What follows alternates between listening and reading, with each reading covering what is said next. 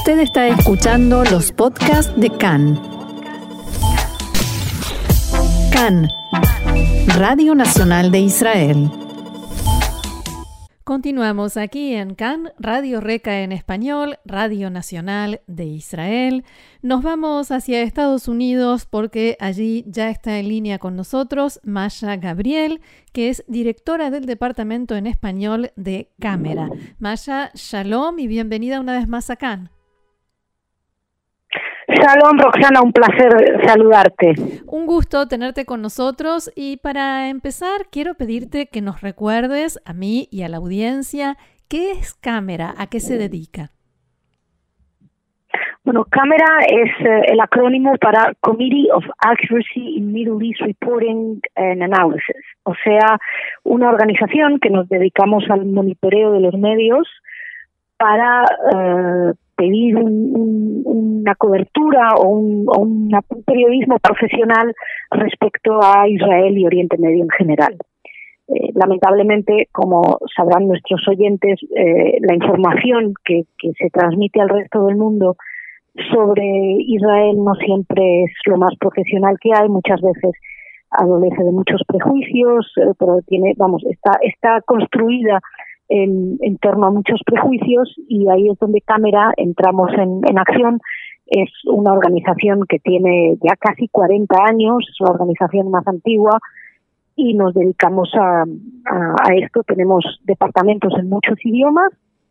Hay uno en, hebreo que se llama Perspectiva.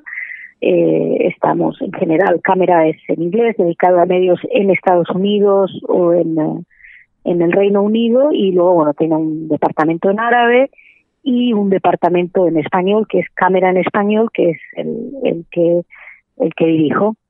Y una vez hecho el diagnóstico, por decirlo de algún modo, o sea, ese seguimiento, cuando ustedes encuentran eh, estas publicaciones hechas en base a prejuicios o a falsedades o medias verdades, eh, ¿qué se hace con ese material?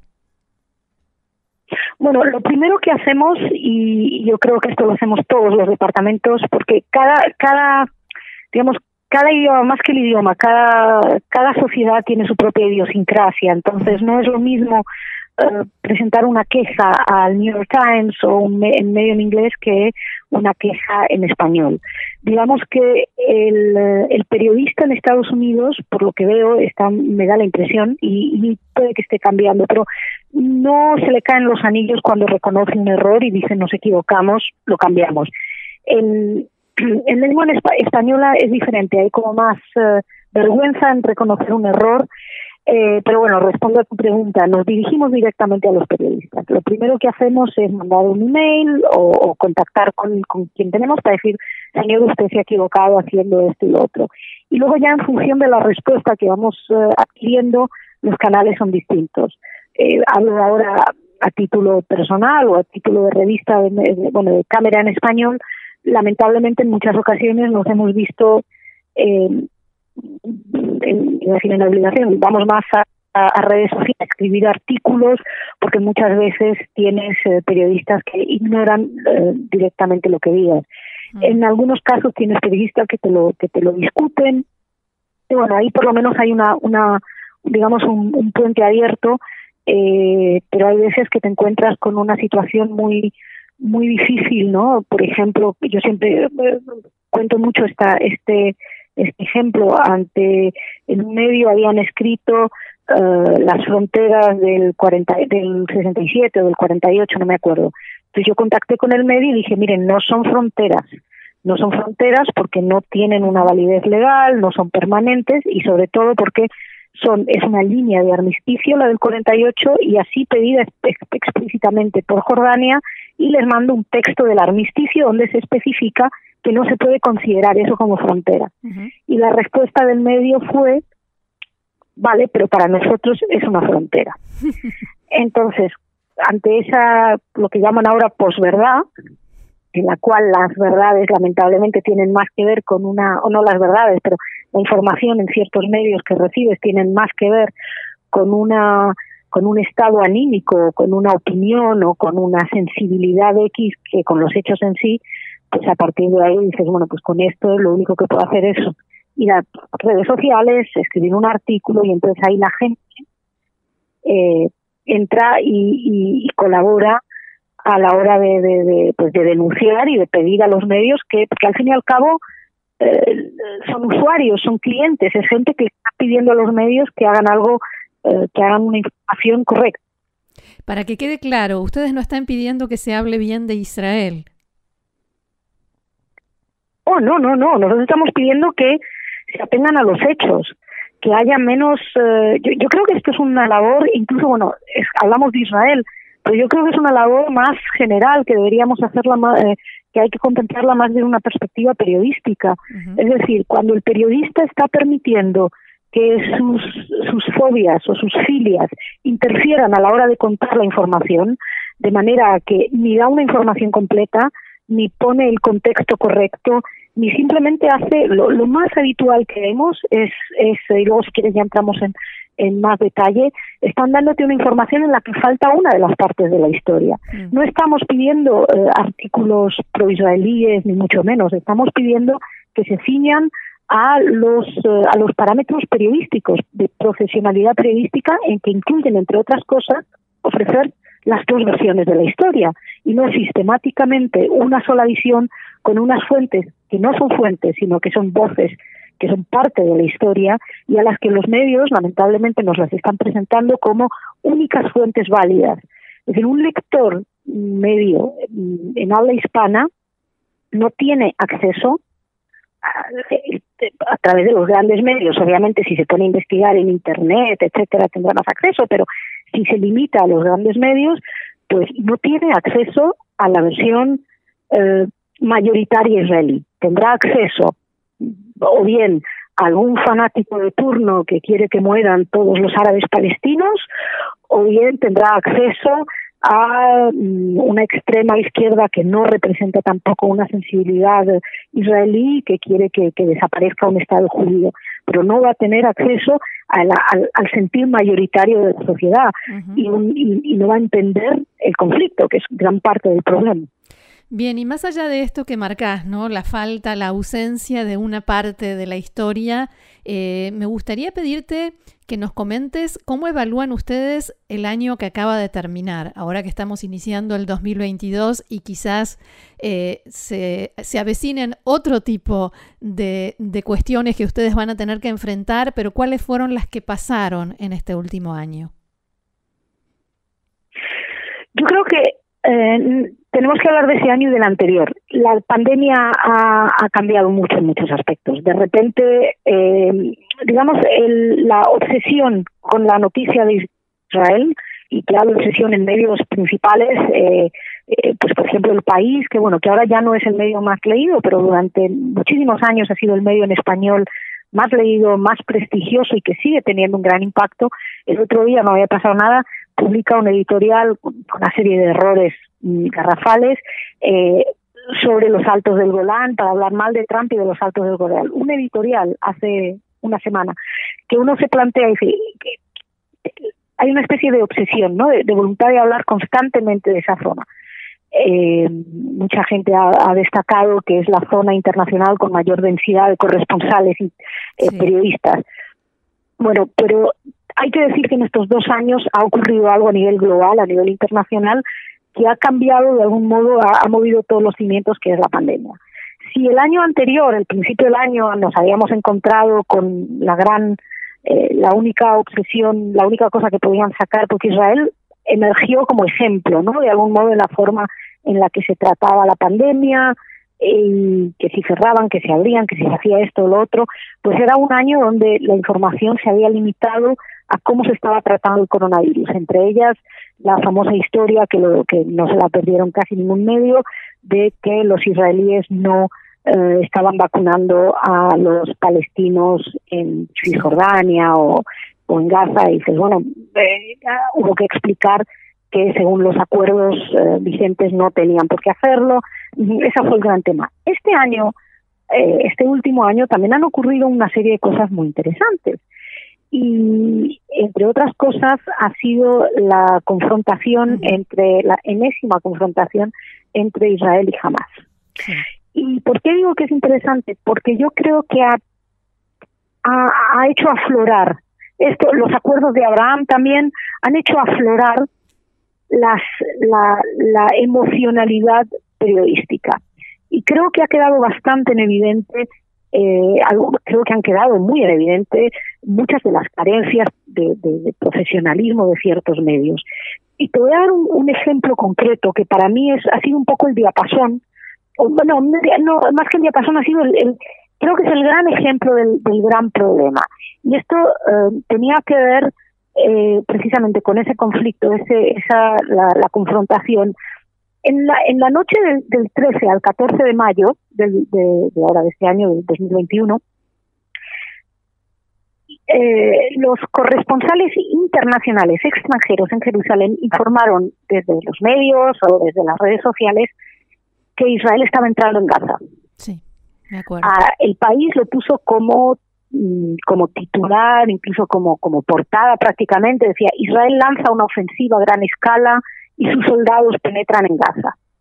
Eh, corresponsales de gran prestigio en lengua hispana, insisto mucho, eh, hablaban de, de, se hacían eco de ese comunicado.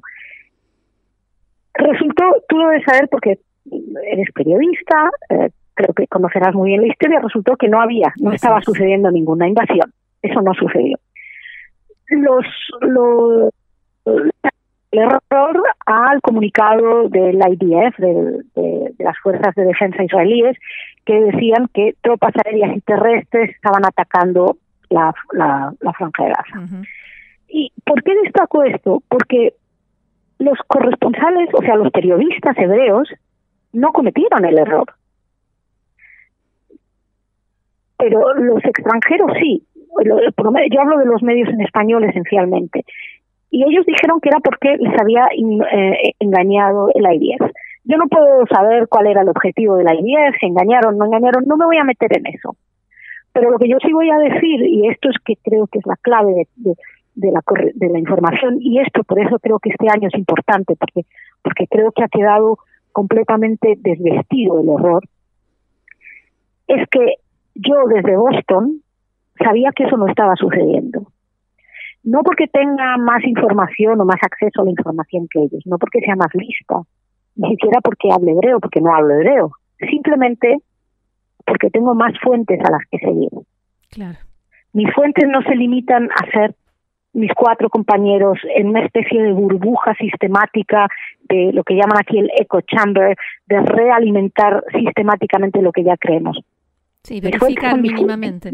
Múltiples así como me voy a buscar a la fuentes más vinculadas a la autoridad palestina, al gobierno de Israel, a, partidos, a periódicos de diferente temática. Y ahí veías que los periodistas israelíes estaban diciendo no, no está pasando.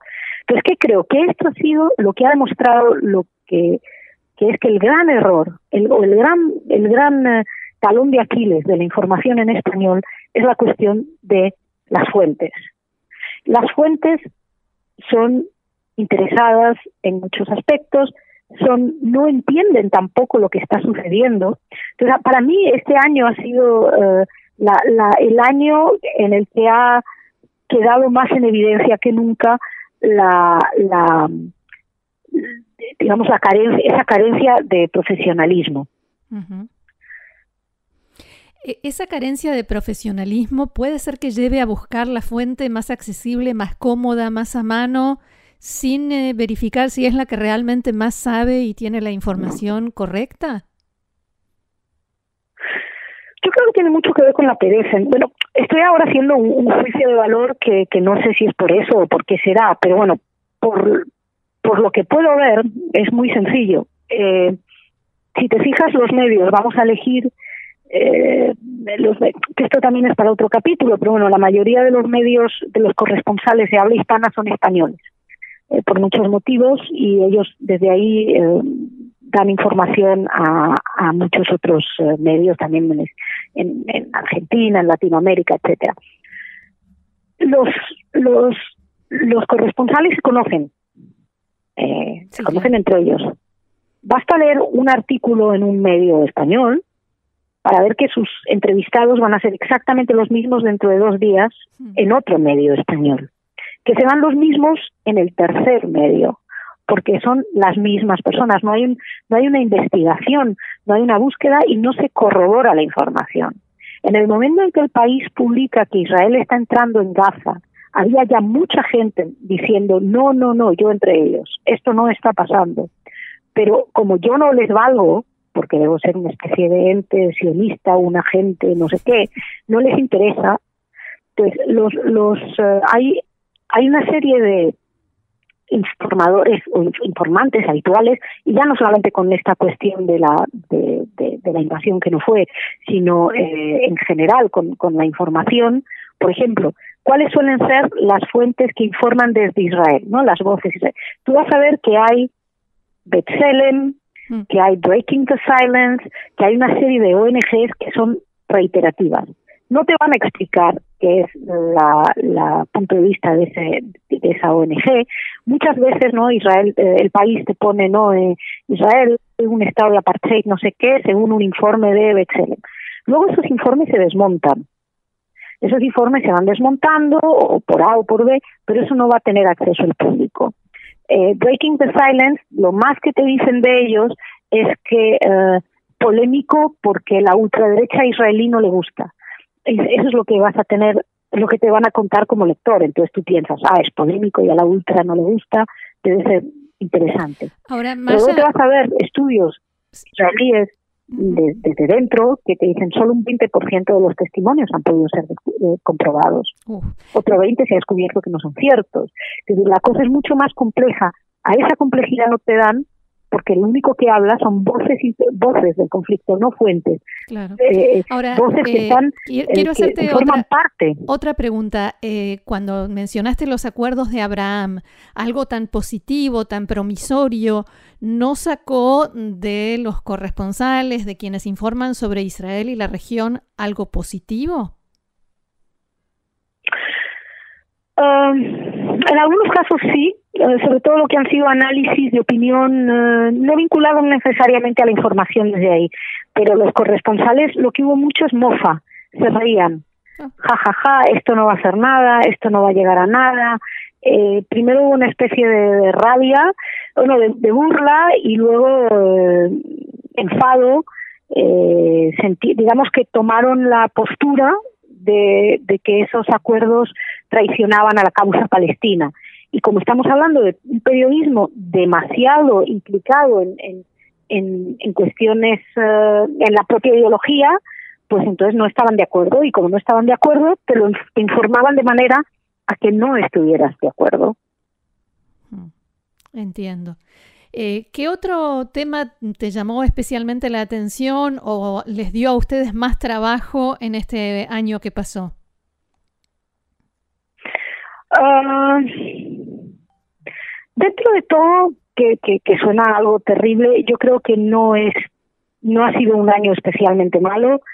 Um, hay que también ponerse en, en el contexto del, del de, de cómo han, han surgido uh, formas de informarse por todos lados. Claro. Y la gente ya no se informa más por un medio. Ya no es, yo he leído en tal periódico esto, luego es cierto. Esto ya no existe.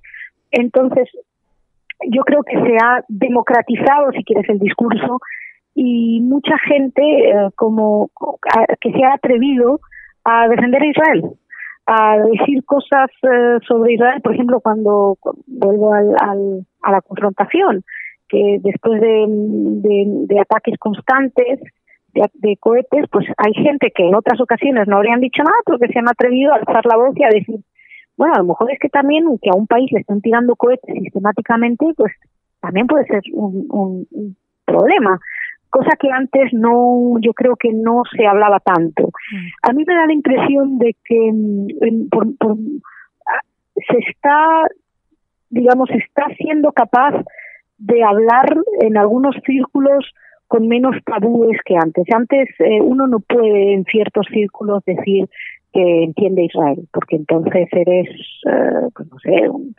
asesino, un fascista o cualquier cosa. Eh, o como me llamaron a mí en una entrevista en televisión, en una televisión en, en España, una nazi.